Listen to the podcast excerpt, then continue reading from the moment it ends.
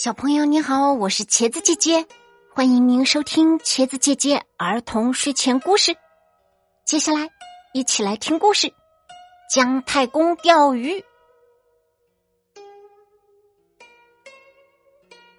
商朝末年，纣王荒淫无度，残暴不仁，人民生活非常的艰苦。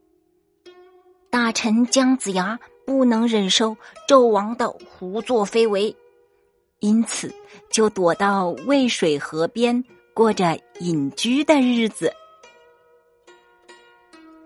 渭水一带是诸侯姬昌的管辖范围，姬昌胸怀大志，很爱惜人才。为了吸引姬昌的注意，姜子牙。天天坐在河边钓鱼，他的鱼钩是直的，没有鱼饵，离水面只有三尺高。他一边钓一边说：“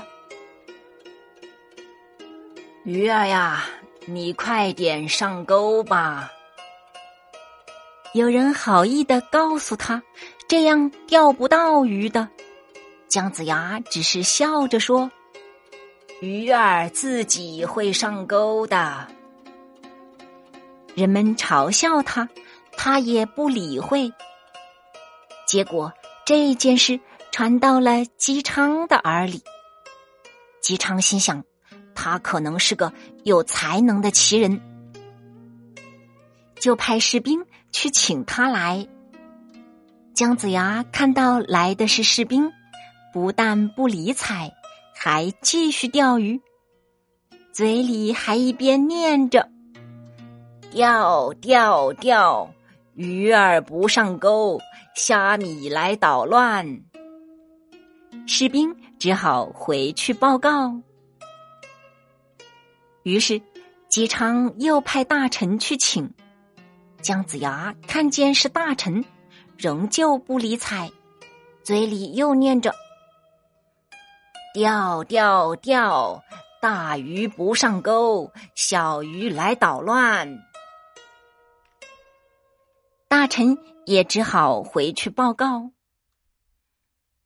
最后，姬昌就准备了丰厚的礼品，亲自拜访姜子牙。姜子牙看出他的确是诚心诚意，一心想要寻找贤能有才华的人，于是就答应辅佐他。姬昌为了表示对他的尊敬，于是就封他为太公。